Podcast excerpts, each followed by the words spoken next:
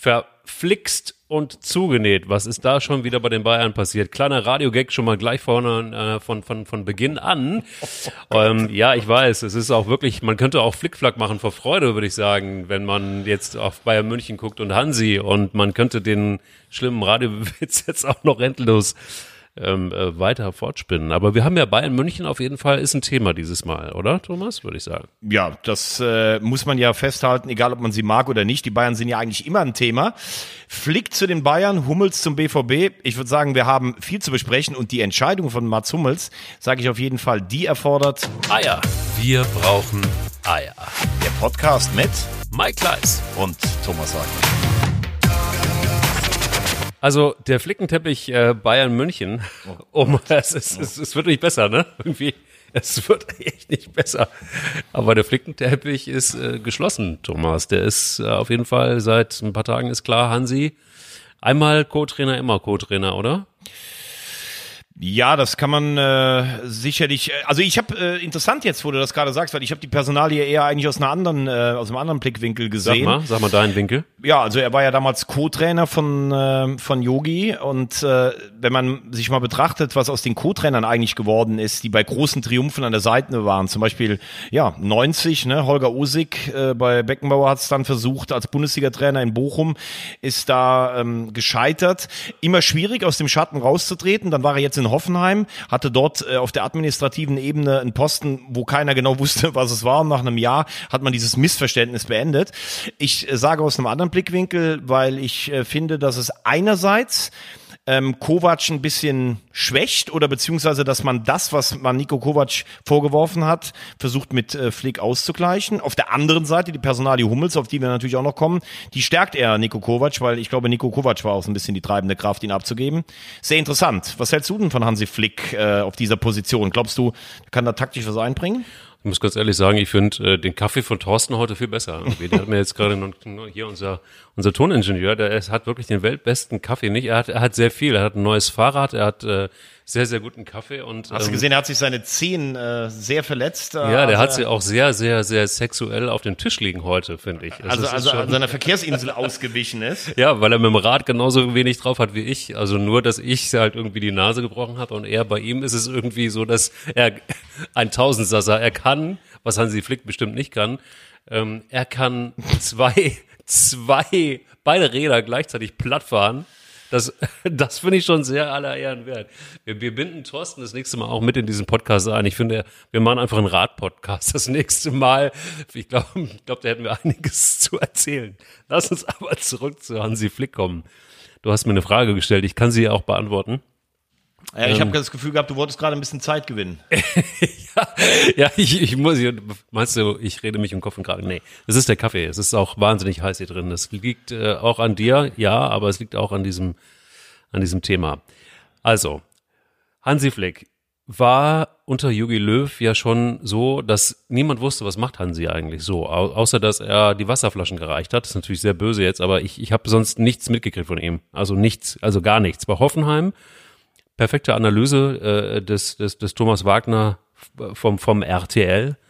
Ähm, auch bei Hoffenheim hat er eine Rolle eingenommen, die wusste man nicht, was macht er so? Also was was tut er so? Ja, aber ich glaube, man muss das aber schon unterscheiden. Ne? Also äh, ja, bei der Rolle, inwiefern? das habe ich ja eben gesagt, aber als Co-Trainer äh, einer Mannschaft, da ist ja immer die Frage, gehst du zu sehr in die Öffentlichkeit oder machst du wirklich deinen Job im Hintergrund? Und äh, viele, mit denen man äh, gesprochen hat zum Umfeld der Nationalmannschaft, die haben dann schon gesagt, dass er zum Beispiel den Anstoß gegeben hat. Jogi Löw hat ja jahrelang Standards konsequent ignoriert. Also wir machen kein Standardtraining. Flick hat das ein bisschen geändert. Flick hat auch äh, so galt so ein bisschen als Mastermind äh, Taktiken auf den Gegner zuzuschneiden. Also ich glaube, das wird ihm nicht ganz gerecht. Ähm, aber von seiner ganzen Art her ist er für mich überhaupt gar kein Cheftrainer.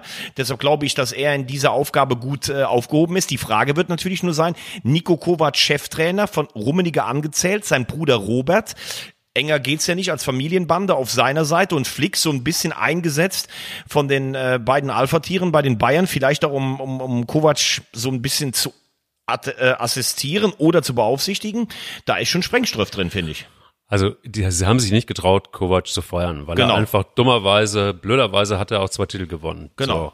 Dann hat man gesagt, okay, den Sidan kriegen wir nicht. Das ist ja mein Lieblings- und, und Jürgen Klopp ist einfach im Moment auch äh, spätestens nach der Champions League Gewinn nicht zu kriegen oder viel zu teuer. Und Guardiola will nicht zurück, auch der war im Gespräch. Auch der will nicht zurück. Ähm, dann hätten wir vielleicht noch, wen hätten wir noch? Jogi Löw. Ja klar, Jogi Löw äh, nein, äh, ist nein, aber nein, dann. Nein, nein, nein, das aber Thema der und die Bayern, Bayern hat sich, hat sich erledigt. So, dann nehmen wir, also wenn wir Jogi Löw schon nicht kriegen, dann nehmen wir den Hansi. Der Hansi hatte in äh, Hoffenheim Langeweile, der hat viel Geld verdient für nichts tun, aber gut, sei es drum, kann er bei uns auch haben. Und wir haben eine Kontrollinstanz. Also es ist jetzt wirklich Mutmaßung, aber so hat man ja auch einen ganz guten, ganz guten, ich sag mal, Kommunikator von der Kabine zu Herrn Rummenigge und kann mhm. einfach auch mal so hören, was ist eigentlich so in der Mannschaft los, was für ein Gefühl hat diese Mannschaft eigentlich zum Trainer noch und so weiter und so fort. Also, aber da hat man ja, wenn ich das nur sagen darf, es war ja so, dass Kovac wirklich im Herbst nach diesem 3-3 gegen Fortuna Düsseldorf war er ja eigentlich zum Abschluss freigegeben. Wenn dann nicht drei Tage später das Spiel gegen Benfica Lissabon in der Champions League angestanden hätte, was sie 5-1 gewonnen haben, glaube ich, wäre er auch entlassen worden. Weil es mehrere Spieler gab, die eben zu Hönes und Rummenigge gegangen sind und gesagt haben, wir das Training gefällt uns nicht, diese ständige Rotation, wir sind taktisch im Angriffsspiel nicht so gut aufgestellt. Und zwei der größten Kritiker waren Mats Hummels und Thomas Müller. Thomas Müller hat er wieder eingebunden und Mats Hummels hat eine bärenstarke Rückrunde gespielt, für mich mit Abstand der beste Innenverteidiger. Und der ist aber jetzt gegangen, auch weil Kovac gesagt hat, äh, nach meiner, nach meinen Informationen, auf den kann ich verzichten. Also da hat man Kovac ja eigentlich gestärkt. Ja, aber das, äh, ganz ehrlich, wenn so der Fußball ist, dann habe ich ja irgendwann keinen Bock mehr auf Fußball. Also das ist ja wirklich, das ist ja, das ist ja Kacke einfach. In so, in so einem Verein wenn, wenn da solche Sachen passieren. Rosamunde. Dass, ja, aber überleg doch mal, bitte zusammen da jetzt. sind dann irgendwie zwei Spieler, die machen Mimimi und ich mag den Trainer nicht und dann sagt irgendwie aber das war bei den Bayern, das war bei den Bayern doch immer so. Ja, wenn aber, früher Mehmet Scholl keinen Bock hatte, saß er bei Alter. Uli auf dem Schoß und dann war der Trainer weg. Das ist halt, das sind verwöhnte Diven. Natürlich äh, muss man aber auch ganz klar sagen, es gibt auch intelligente Spieler und wenn die das Gefühl haben, es geht mit dem Trainer taktisch nicht weiter, dann ist es, glaube ich, als Führungsspieler auch richtig, wenn du mal sagst, also irgendwas läuft hier schief. Die Frage ist immer, wie das Ganze kommuniziert wird. Ich finde, finde, Kovac und Hummels haben sich nachher zusammengerissen. Hummels war, habe ich gerade gesagt, der beste Abwehrspieler in der Rückrunde. Kovac hat ihn immer spielen lassen, neben seinem Abwehrchef Süle. Aber ja. ich glaube, er war auch eine treibende Kraft zu sagen, wir geben den ab. Und also, ich finde es ein Fehler. Ja, aber, aber jetzt noch mal ganz kurz zurück irgendwie. Wenn du, wenn du wirklich als Mannschaft oder ist auch andersrum. Also wenn zwei Spieler oder drei Spieler Mimimi machen und der Trainer ist in Frage gestellt, obwohl er zwei Titel geholt hat, was ist denn das für eine krude Veranstaltung? Nee, in also Frage also gestellt war er ja vorher im Herbst, also ja, gut, dann, ja, gut, okay, aber dann trotzdem, da müssen ja auch schon, das ist ja nicht so, dass der einfach so in Frage gestellt wurde, sondern da werden wahrscheinlich auch schon Spieler zu Rummenigge gelaufen sein und sagen, Killer, Kalle, mach mal deinen Job.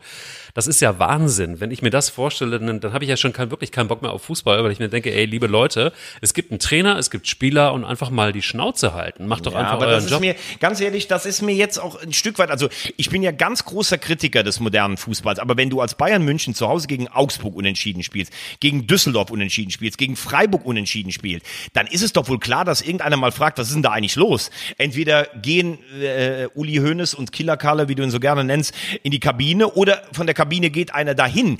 Also die Art und Weise, da müssen wir nicht drüber reden. Fußball ist in vielen, äh, in vielen Dingen einfach ein Schweinegeschäft geworden, aber dass man nach solchen Ergebnissen mal spricht, also das äh, finde ich sogar legitim. Ja, mal spricht, ist klar, aber dann hat man jetzt irgendwie so eine Lösung gefunden, dass also Hansi Flick, der ich bleib dabei, bei, bei, bei Jürgen Löw gefühlt hat der für mich, äh, was hat er gemacht? Standards trainiert und äh, Wasserflaschen gereicht. Gut. Bei, bei Sorg übrigens, äh, ne, wenn du mal den guckst, was hat der eigentlich für eine Erfahrung als Trainer? Wirklich als Erfahrung als Trainer. Da ist ja nicht viel. und war beim SC Freiburg ja, ähm, und ist nach einer äh, Halbserie bei den Profis. Ich glaube, er hatte elf Punkte und war ist so gut wie abgestiegen, worden. ist er gefeuert worden ja. und dann begann die Erfolgsgeschichte von Christian Streich, der so. sie in dem Jahr noch gerettet hat. So, bitte. Und dann ist man aber plötzlich Co-Trainer der Nationalmannschaft. Und ja, das ist, das ist, ja eh ganz, also wer, wer im DFB-Bereich arbeitet, da muss man ganz ehrlich sagen, das ist Wahnsinn. Das sind fast alles gescheiterte Trainer bei, bei ihren Stationen. Siehe Stefan Kunz wir kommen ja gleich noch zu U21, ja. Habe ich letztes Mal schon gesagt, ein Trainer keinen Erfolg gehabt, jetzt macht er bei der U21 einen guten Job. Aber das ist schon ein Auffangbecken für äh, gescheiterte Trainer, das muss man schon sagen. Jetzt zieh dir das mal rein irgendwie, das muss man sich erstmal auf, auf, auf der Zunge zergehen lassen. ein Auffangbecken für gescheiterte Trainer der DFB. Gut. Aber lass uns doch nur noch mal ganz kurz sportlich zusammenfassen. Also wir ja, haben jetzt Moment, gesagt, warum Moment. es so ist. Was bedeutet der Abgang von Hummels sportlich für die Bayern und was bedeutet der Zugang von Hummels für Dortmund? Für mich ist es einfach Seite? verklärte Romantik. Also Hummels ist am Zenit seiner Tage. Der kann immer noch gut Fußball spielen. Ich finde die Entscheidung von Jürgen Löw, ihn nicht mehr in der Nationalmannschaft kicken zu lassen, die Art und Weise, haben wir schon oft genug drüber gesprochen, völlig okay, ist nicht äh, adäquat gewesen, gar kein Thema. Ihn auszutauschen, äh, beziehungsweise nicht mehr mitspielen zu lassen, finde ich völlig in Ordnung. Ich finde, er hat einen guten Job gemacht in der Rückrunde, bin ich komplett bei dir. Aber, und jetzt kommt's, diese, dieses Abfeiern des Heroes Mats Hummels, der jetzt zu seiner alten Liebe ähm, BVB zurückkehrt und der innerhalb von drei Tagen zwei unterschiedliche Posts macht. Einmal, wie sehr er Bayern München liebt und was für eine großartige Mannschaft. Und ein paar Tage später, nachdem der Deal auf Sylt klargemacht wurde, angeblich, dann plötzlich ist es dann doch der BVB und eigentlich war er nie weg und eigentlich ist es der Verein. Sorry, wir sind im Unterhaltungsgeschäft, soweit habe ich das verstanden. Aber das finde ich einfach nur verlogen. Aber ähm, jetzt muss ich dich trotzdem mal fragen. Also er, er kommt aus München. Er hat bei den Bayern gespielt, das war sein Jugendclub. Dann hat man ihn bei Bayern nicht wertgeschätzt und hat ihn ganz billig an Dortmund abgegeben. Da hat er eine Wahnsinnserfolgsgeschichte mit Kloppo geschrieben. Dann sagt er irgendwann, ich habe noch eine Rechnung mit den Bayern offen, spielt drei Jahre, ist drei Jahre der mit Abstand beste Abwehrspieler, gewinnt dreimal die Meisterschaft, gewinnt das Double und ist bei all den Ausscheiden in der Champions League mit Abstand der beste Bayern-Spieler. Und dann merkt er aber, der Wind dreht sich, vielleicht hat er sich auch nicht korrekt genug äh, Kovac gegenüber verhalten, das weiß ich nicht. Und sagt dann, äh, ich meine, der hätte ja bei Bayern bleiben können, also Geld hätte er da verdient, einen Titel auch und sagt, nee, ich gehe aber nochmal zurück. Und zu den Posts, er bedankt sich für die Zeit bei der Mannschaft, beim Club, bei den Fans und sagt, ich freue mich trotzdem über meinen alten Verein. Also da muss ich ehrlich sagen, bin ich heute schon wieder anderer Meinung als du. Das ist mir jetzt, ja, das ist mir ein bisschen zu krass. Was, was soll er sagen, äh, ich wäre lieber bei Bayern geblieben? Na, scheiße, jetzt muss ich wieder ins Ruhrgebiet zurück? Oder soll er Bayern zerlegen in dem Post? Nö, also finde ich alles richtig. Ich frage mich einfach nur, was geht eigentlich bei den Bayern gerade vor? Äh, Boateng zu verkaufen, verstehe ich, oder praktisch zu sagen, du kannst den neuen Verein suchen, weil der war noch, nur noch verletzt und der braucht absolute Fitness für sein Spiel. Hummels auch abzugeben. Du hast jetzt Süle und daneben setzen sie auf Hernandez und Pavard. Hernandez, sage ich, hat sich bei Atletico durchgesetzt, bei einer absoluten Spitzenmannschaft.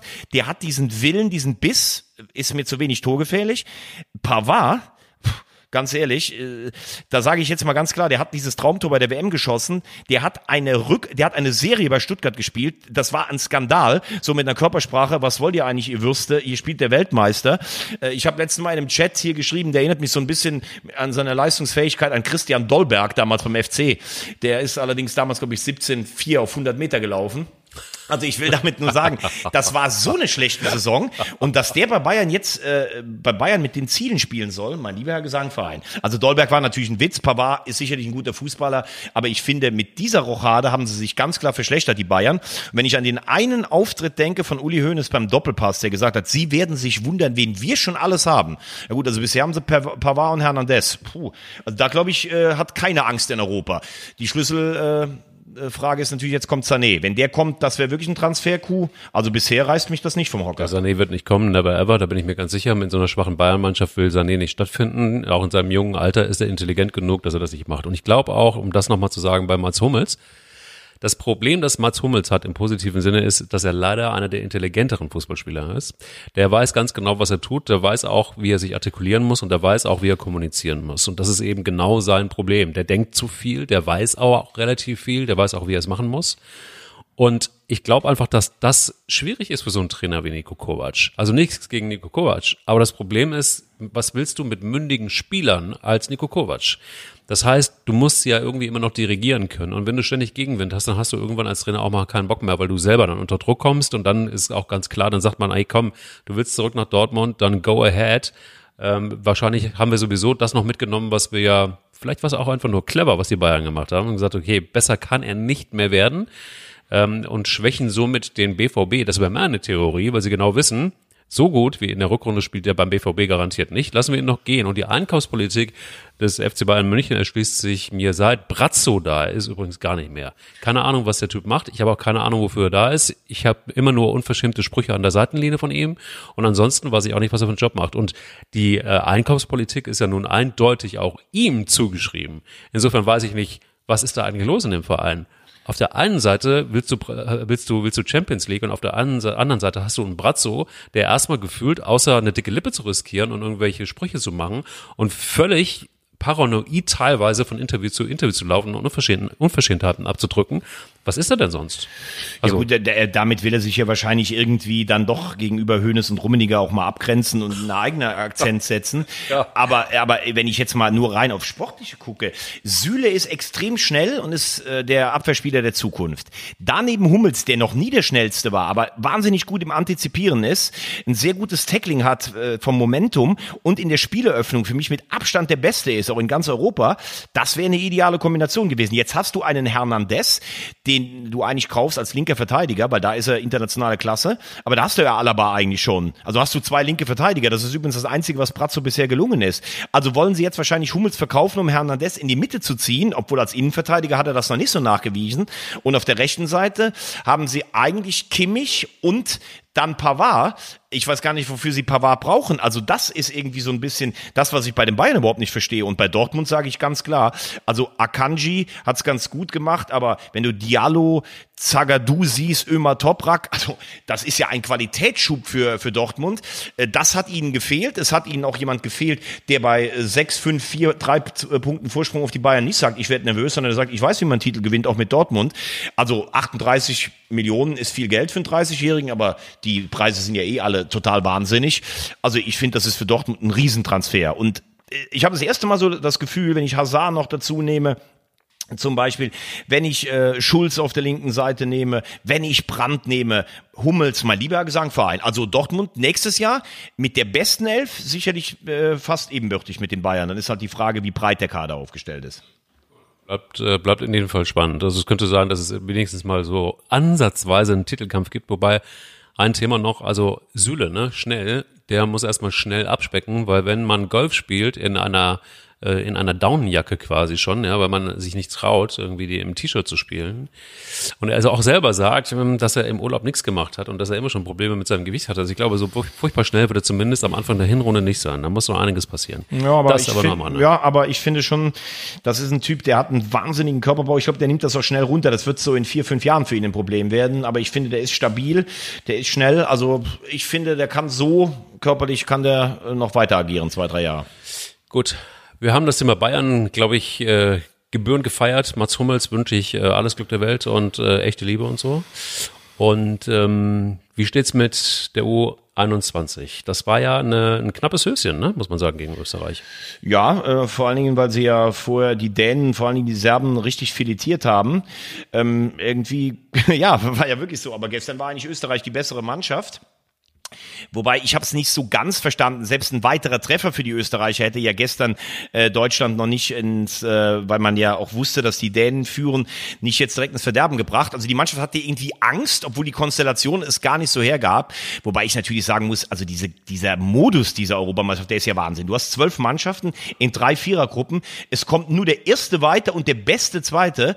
Und äh, ja, die Italiener äh, stricken ja schon an der Verschwörungstheorie äh, ein Bisotto oder Bicotto, wie sie es nennen, ein Keks. Äh, du kriegst ein Keks ist irgendwie so ein Ding, das nach Verschwörung riecht. Sie haben Angst, dass die Franzosen gegen die Rumänen heute Abend unentschieden spielen und damit sind sie dann raus. Das ist ihnen übrigens bei den Großen 2004 mal passiert. Da hat nur ein Ergebnis die Italiener rauskatapultiert. Das war ein 2 zu 2 zwischen Schweden und Dänemark und was soll ich dir sagen? Die skandinavischen Brüder haben dann 2 zu 2 gespielt und äh, die Italiener haben sich wahnsinnig darüber aufgeregt. Noch in tausend Jahren werden wir, wenn wir Skandinavier sehen, uns an diesen Betrug ähm, von Portugal erinnern. Ja, ähm, auf der anderen Seite muss ich sagen, die Rumänen und die Franzosen haben es beide gut gemacht. Ich glaube, dass die Italiener in den sauren Apfel beißen. Ich glaube, dass die Deutschen ähm, dann auch eine Chance haben, Europameister zu werden.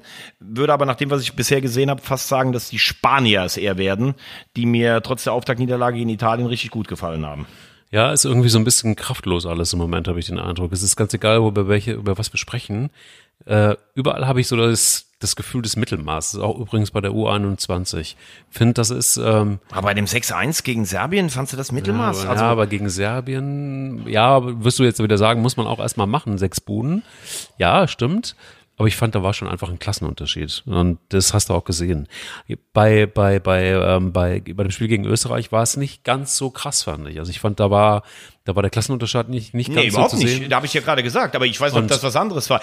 Äh, was mich äh, nur bei dem, bei dem Thema immer so ein bisschen wundert, wenn du siehst, wie ein Tar, wie der gegen Serbien den Jovic aus dem Spiel genommen hat, auch wenn Jovic äh, in einer, in einer an dem Tag schwachen Mannschaft gespielt hat, ne?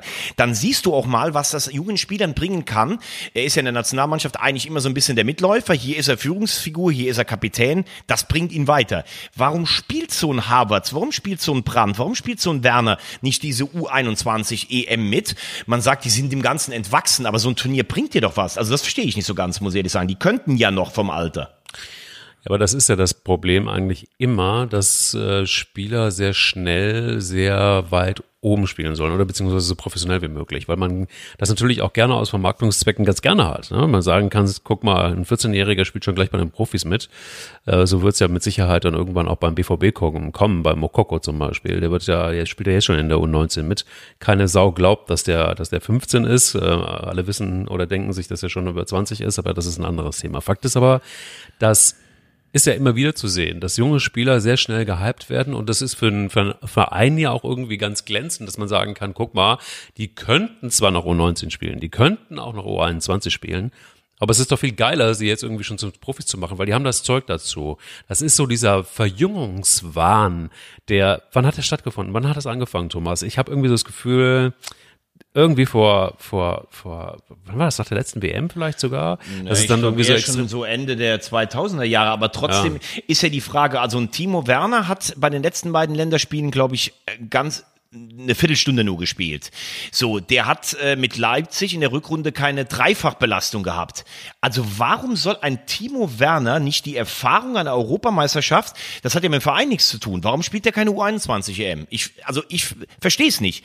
Man sagt, okay, der ist eigentlich jetzt schon gefühlter Stammspieler oder unter den ersten 13 in der A-Nationalmannschaft. Ja, aber ist das unter seiner Würde, U21 EM zu spielen? Also ich verstehe es nicht. So ein Turnier, so eine Erfahrung, die nimmt dir keiner mehr. Und das ist auch wichtig für später, würde ich sagen. Ja, also aber lass uns da doch mal einen Bogen spannen. Also ich meine, du hast die U21 ähm, Nationalmannschaft, die einfach jetzt, glaube ich, auf einem guten Weg ist. Also können wir gut vorstellen, dass das ist ja das, was, was, was man, da müsste ich wieder was ins Phrasenschwein äh, gleich wieder reinschmeißen, aber dass das Spiel gegen Österreich gut getan hat, weil man einfach nochmal zur Besinnung gekommen das stimmt, ist. Ja.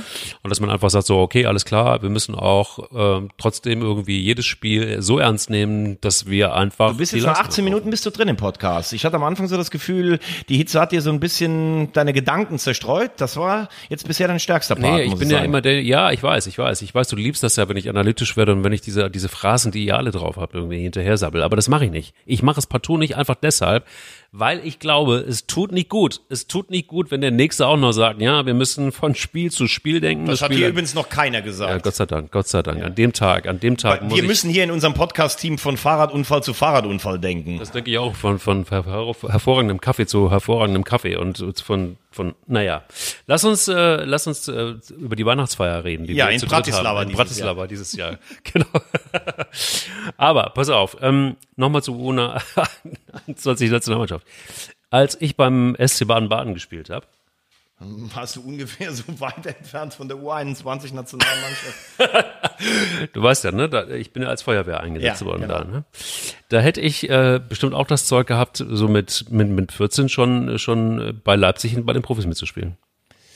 Ähm, willst du jetzt so ein bisschen, ich, ich also Nein, ich, ich bin gerade jetzt so ein bisschen überlegen, weil wir haben uns ja so ein bisschen auch im Vorfeld mal so, so Themen zugeworfen. Ich habe diese äh, Woche bei den, bei den sehr geschätzten Kollegen von, von der Elf Freunde, habe ich ein Interview mit äh, Atalanta Bergamos Profi Gosens gelesen. Ein Deutscher vom Niederrhein, vom VfL Rede.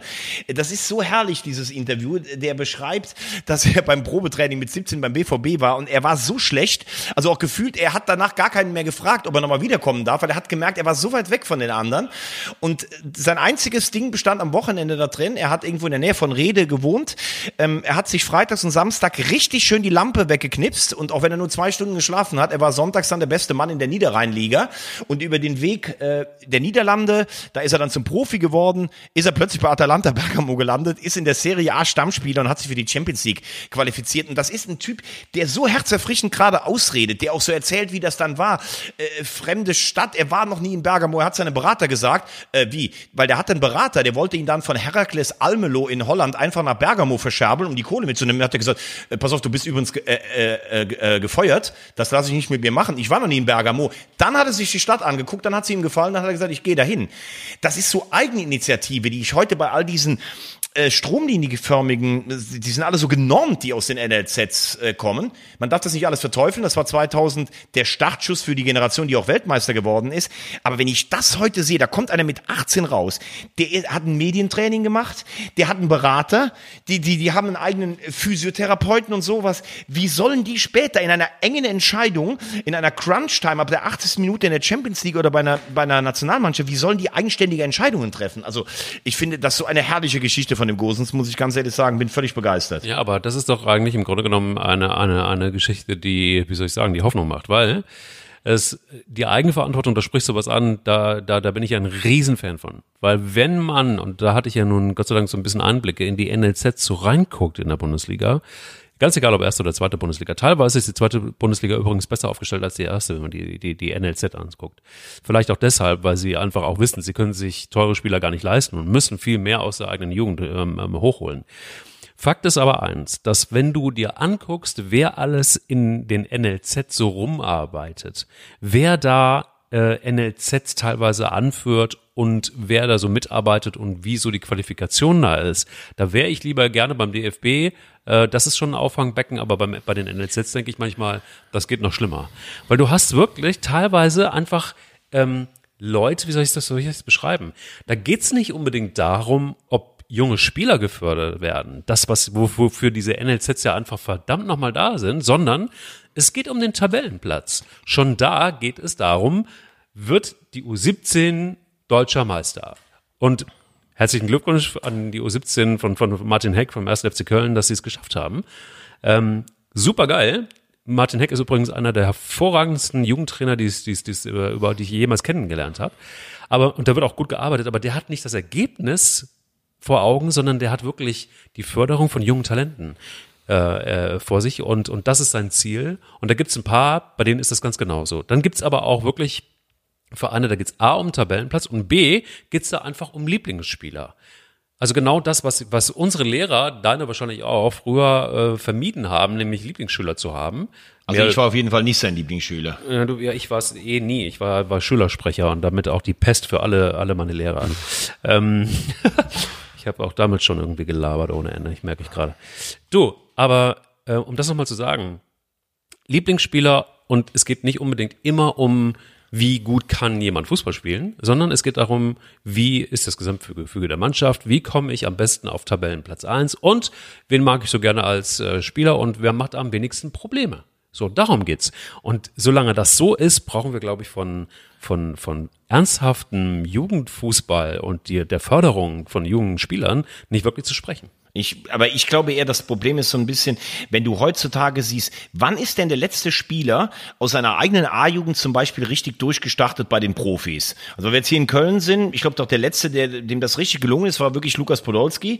Ich habe so mittlerweile das Gefühl, ob es jetzt wirklich an der Leistung, an diesem Sprung liegt oder ob man das denen einfach gar nicht zutraut. Das habe ich manchmal den Eindruck. Wir sind zwar stolz, wenn unsere A-Jugend oder B-Jugend einen Titel holt oder wenn die oben mitspielen. Wir sind äh, froh, wenn wir mit drei Sternen zertifiziert werden. Aber dass wir jetzt wirklich mal sagen, ich lasse mal drei oder vier Jungs jede Woche mittrainieren, um die vielleicht schrittweise auch an das Niveau zu, äh, zu gewöhnen und dann irgendwann im Herbst, wenn ich das Gefühl habe, die sind von der Tempohärte so weit, dann bringe ich lieber mal die als den tausendsten Legionär, den ich irgendwo mir von einem Berater habe aufschwatzen lassen. Da bin ich bei dir. Aber da weiß ich jetzt gar nicht, ob das ob das das Problem der, der, der NLZs ist, du hast vielleicht recht, vielleicht sind auch viele Trainer, die es irgendwo im Seniorenbereich nicht geschafft haben. Aber ich habe irgendwie so das Gefühl, jetzt ist doch zum Beispiel, äh, tolles Beispiel, die B-Jugend des 1. FC Köln ist deutscher Meister geworden. Borussia Dortmund verliert das einzige Spiel in der Saison im Finale im Stadion Rote Erde. Das heißt aber natürlich jetzt nicht, dass diese 13, 14 FC-Spieler automatisch alle in der Bundesliga irgendwann auftauchen werden. Das sind auch nicht automatisch die besten Spieler jetzt alle äh, in Deutschland. Dortmund ist auf einem ähnlichen Niveau. Schalke wahrscheinlich, wahrscheinlich Wolfsburg, die Bayern oder der jetzt im Halbfinale waren auch. So, jetzt kommt es doch darauf an, zu sagen, Junge, du hast was erreicht, aber das zählt noch gar nichts. Jetzt brauchst du den Biss, jetzt musst du dich weiterentwickeln. Dass es vielleicht drei, vier, fünf schaffen, statt der üblichen ein oder zwei. Das ist immer so ein bisschen die Frage. Und ich denke, man schmückt sich dann damit, aber auf der anderen Seite wird den Jungs auch all das verboten, was Individualität ausmacht. Wie soll denn jemand auf dem Platz ein Dribbling eins zu eins bestreiten, auch einfach mal negieren, dass es immer nur heißt, spiel dem anderen den Ball ab oder lauf in diese Fläche, sondern einfach mal was völlig Verrücktes machen. So ein Dribbelkünstler, wie es vielleicht ein Ansgar Brinkmann war oder was weiß ich nicht alles, wenn er sich immer an diese ganzen Regeln, das ist alles so genormt, so deutsch. Und das, äh, finde ich, ist manchmal schwierig. Wir, wir, wir können uns gar nicht vorstellen, dass man an den NLZs vorbei trotzdem eine Karriere machen kann. Und deshalb finde ich diese Geschichte von Gosens von Niederrhein so stark. Ja, also ich weiß aber, dass es Spieler gibt, die, die sich eben nicht unbedingt den äh, an von diesen Beratern, die da, also geh mal auf ein, geh mal zu einem Spiel von einer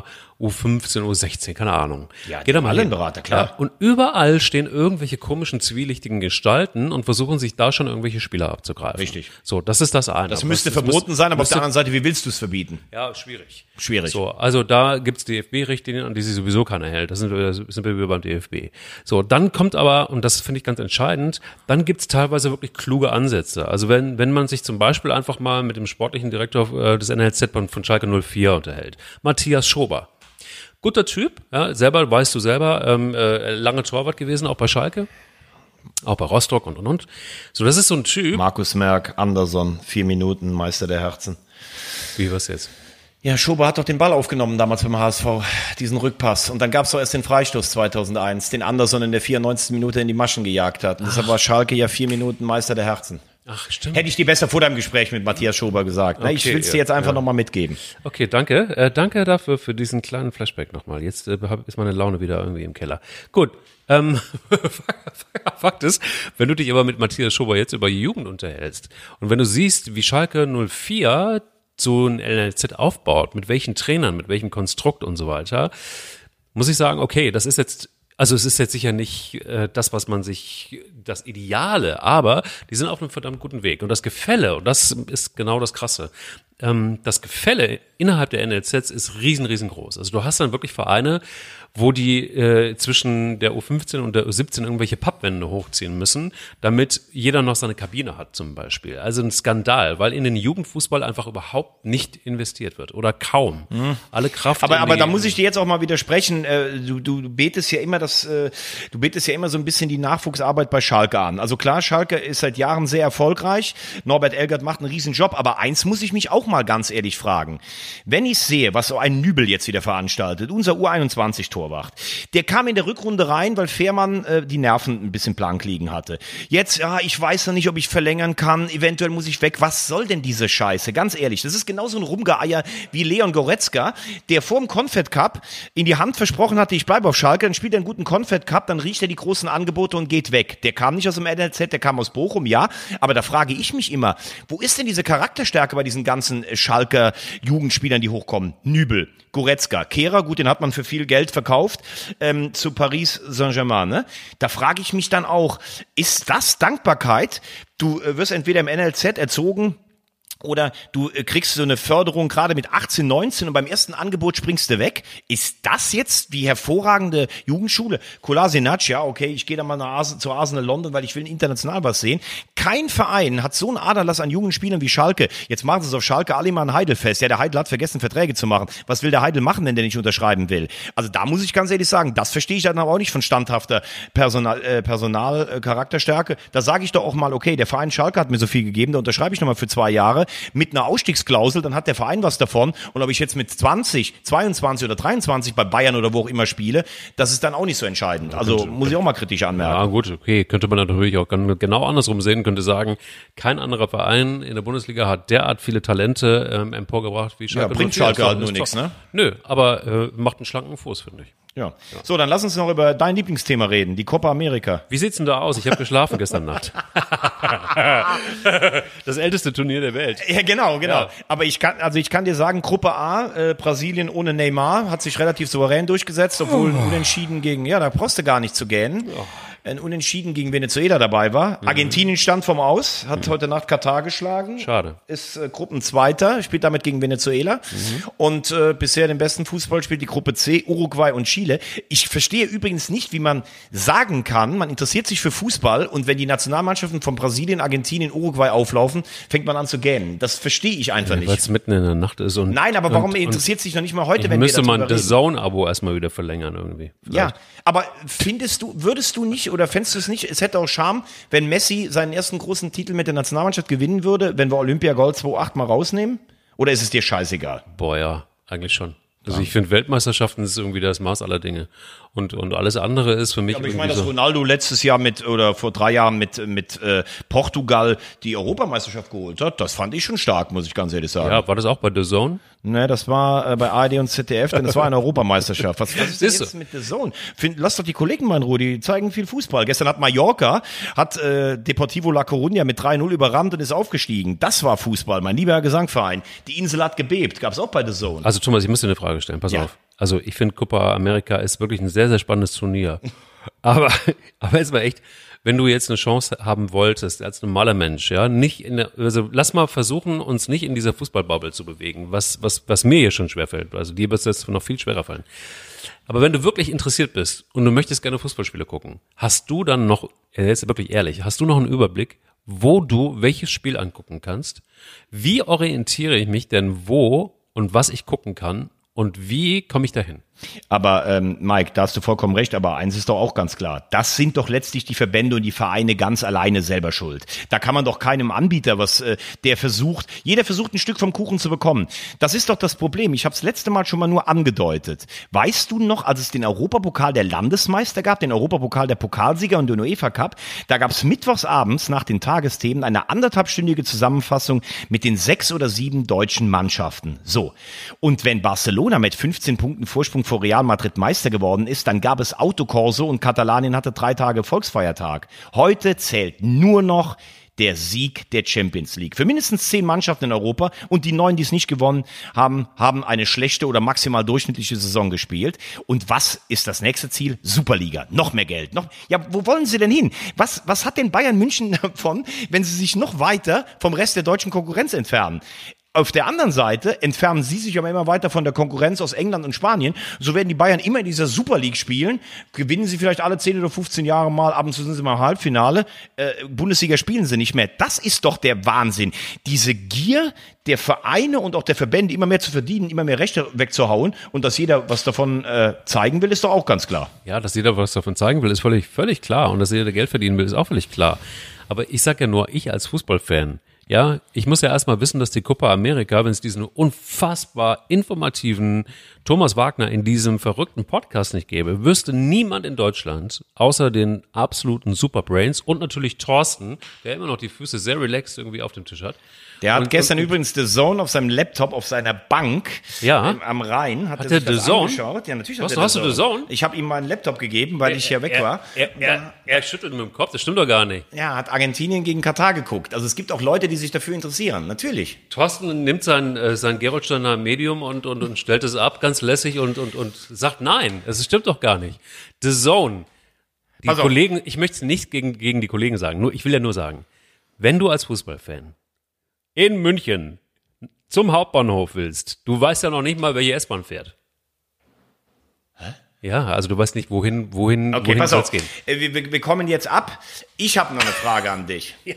Weißt du denn, welches wahnsinnig erfolgreiche deutsche Team am Ende der Woche zur Nostalgie-Mannschaftsfahrt nach Mallorca aufbricht? Ich stelle mal eine Gegenfrage. Wusstest du, dass du, ausgerechnet du, Spieler in einer Rekordmeister äh, Mannschaft bist. Das ist der, das ist der, das ist ja Wahnsinn. Ich sitze hier wirklich seit, mittlerweile ist, ist es Folge 8, glaube ich jetzt, dieses wunderbaren Podcasts. Neun. Neun. Ist es neun? neun. Ja, stimmt. Ja. Wir hatten ja einen HSV Sonderpodcast, äh, Sonderpodcast, ja. genau. Ähm, Jetzt sitze ich also schon sehr, sehr lange mit dir hier und dir gegenüber und ich bin, bin jetzt gerade irgendwie völlig fassungslos, dass ich mit einem Rekordmeister hier sitze. Pass auf, ich kann dazu noch was Nettes erzählen. Wir waren fünfmal deutscher Medienmeister mit dem damaligen deutschen Sportfernsehen, dem DSF. Das war wirklich ein Turnier, das war relativ gut besetzt. Wir haben beim Finale gegen eine Kombi RTL Premiere gespielt. Äh, da hat Michael Schulz mitgespielt, der lange äh, von Borussia Dortmund, der Ex-Nationalspieler. Joachim Hopp hat mitgespielt.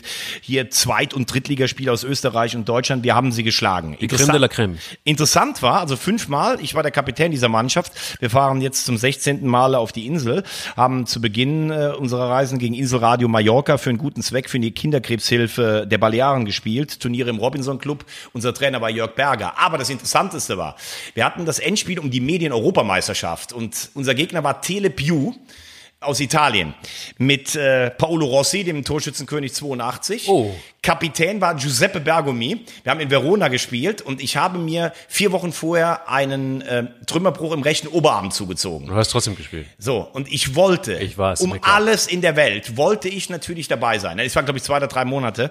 Also klar war, ich konnte nicht 90 Minuten spielen, aber ich habe alles dafür getan, mitzufahren nach Italien. Es gibt das Bild, wo ich mit Giuseppe Bergomi den Wimpel tausche. Ich bin die ersten zehn Minuten auf dem Platz. Es war sensationell. Und jetzt kommt das Geilste. Ja. Unser italienischer Kollege Giovanni Cosentino Trentino hatte das Spiel ähm, vorbereitet und es war klar, er kommt für mich dann rein, wenn ich rausgehe. Das Problem war nur, ich bin mit Trikot im Hotel schon angereist zu diesem Ding und fragte ihn dann, was kann ich denn jetzt anziehen, weil er ist 1,70 groß, also seine Sachen konnte ich nicht anziehen. Und so stand ich dann als Trainer dieser Mannschaft in einem olivgrünen Bundeswehr-T-Shirt und einer Sportunterhose am Spielfeldrand, während der Trainer der Italiener in einem Armani-Anzug mit Krawatte da stand. Nein. Soweit zum Unterschied der Deutschen gegen die Italiener. Italiener. Wir haben aber jedenfalls einzeln gewonnen und dürfen uns seitdem also auch Medieneuropameister Krass, so, ja. so eine Maschine bist du. Ja. Weißt du, da könnte sich Lukas Podolski mal ein Beispiel nehmen, ja. Der hat ein bisschen Ohrenweh, ja, und, und, und, und du hast einen Trümmerbruch und, und spielst trotzdem. Also das so, ist so sind wir aber dann auch beim Mitarbeiter der Woche, denn wenn man sehen würde, wie die Füße unseres Technikchefs aussehen, was der für Schmerzen durchmachen muss, ja. dann muss ich ganz ehrlich sagen, und damit würde ich dann noch sagen, sind wir bei der schönen Geschichte des Ganzen. Ja. Unser Technikchef, ja. der hat Eier. Auf jeden Fall, aber sowas von. Der hat wirklich, wirklich, wirklich Eier, noch größere Eier als Mario Götze, der geheiratet hat. Herzlichen Glückwunsch dazu. Großer Munde wieder am Schluss.